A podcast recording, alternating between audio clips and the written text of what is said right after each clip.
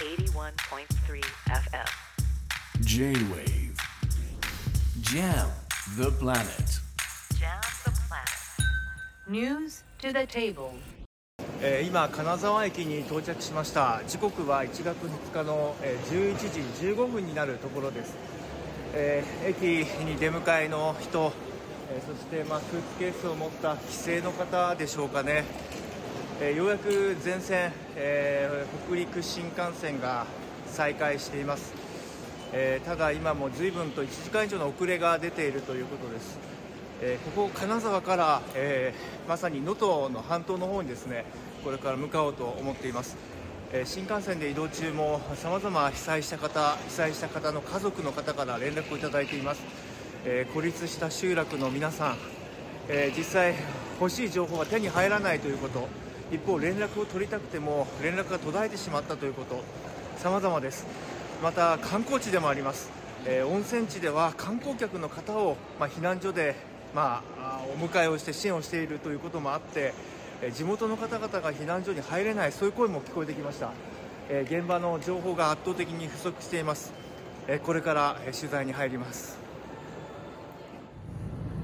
今金沢駅から北に北上、えー和倉温泉というえー能登半島の付け根温泉街に向かっています、えー連絡が取れない連絡が途絶えた、え支援物資がない、まあそうした声が寄せられている地域の一つです、えー普段なら、え2時間程度で行ける場所ということですが、え高速道路は使えず現在下道県道を通って移動しています。え今深夜まもなく0時になるところですが、えー現状県道もですね今は通れていますがところどころ地震の影響か隆起している場所がありえ徐行運転をしてそこを、まあ、越えるということです、まあただこれ移動ができる道路でありましてえその他海沿いの道はですね輪島、鈴そちらの方面に登っていく、えー場所はほとんど今通行ができないという状況で状況さえわからないということなんですね、えーまず入れるところから順に追っていきたいと思います。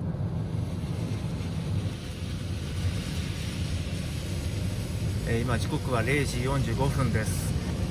えー能登半島北上しています。えー七尾の方に向かっているんですが雨が強く降ってきました。えー土砂災害やそして崩れた家で避難生活をせざるを得ない方々えーそして不安な夜を過ごしている方々本当に心配です、えー雨が降ってきました。警戒が必要です、えー今七尾市に入りました、えー和倉温泉です、えーこちらの旅館、えーすぐ目の前がですね、えー地面がえぐられるようにして、えー被災しています。えー旅館の方にお話を聞きますと、えーここに宿泊している方々は近くの避難所などにえ移動したということです。また帰れるという方は帰ったということなんです。ただ地元の方々に聞きますと避難所がどこもいっぱいで中に入れなかったと、えー倒れかけた家の中で暮らしているという方もいます。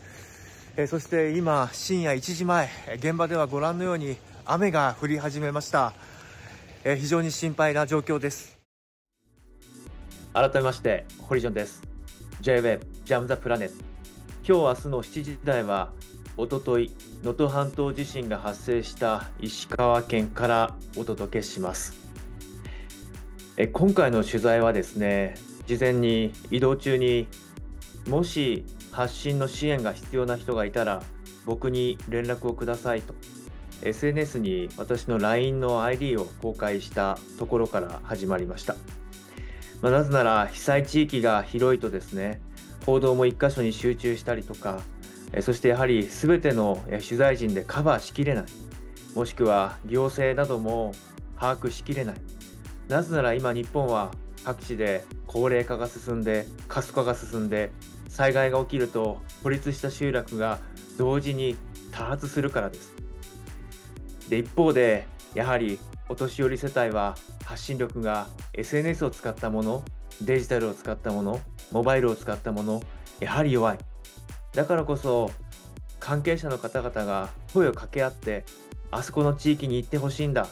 あそこからは連絡がまだないんだ。そうしたことをですねぜひ伝えてほしい。そして取材者である私にも教えと教えてほしい。そういう思いから現地に入りました。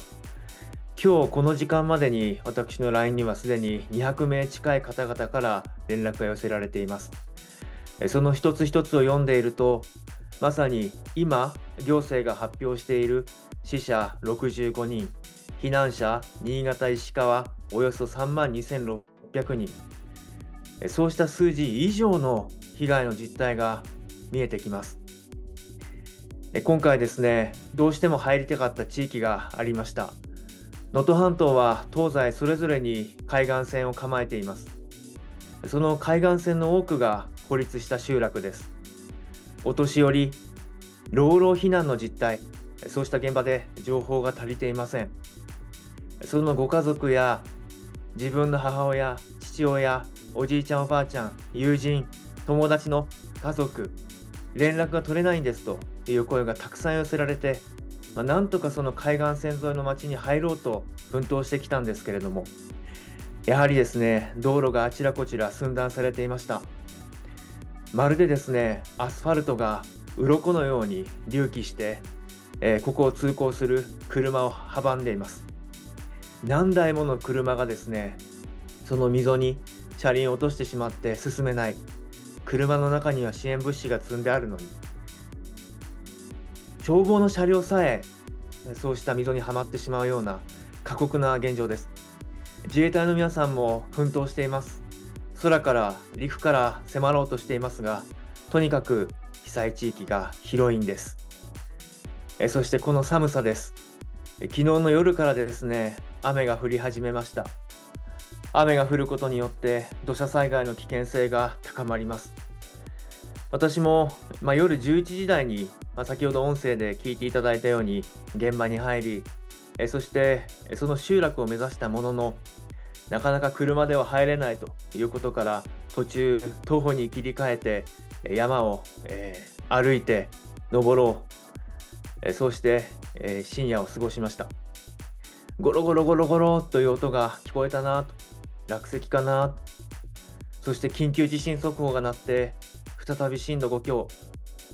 多くの方々が恐怖に震えながら不安に震えながら車の中で車中を過ごしている方が何人もいました。ところが2日目です。ガソリンが尽きるんです。ガソリンが尽きてもうここにはいられない。車を捨ててなんとか歩いて私と同じように徒歩で山を越えようとしている方々にも出会いました。この後ですね、私がどんな取材、そしてどんな方々の声を取材できたのかというのをお聞きいただきますが、そうした過酷なですね、現場で地元のタクシーの運転手の方、若林さんという方ですが、その方が、堀さん、行きましょうと言ってくださって、深夜にもかかわらず、さまざまなところに連れて行ってくださいました。SNS で寄せられたおばあちゃんの声が聞きたい。お母さんがどこにいるのかわからない。今回の取材の結果何人かの方が直接安否を確認することもできました。多くの人たちが今気持ちが一つになっています。東京のメディアでももっともっと多く伝わればいいと思っています。J-Wave Jam the Planet.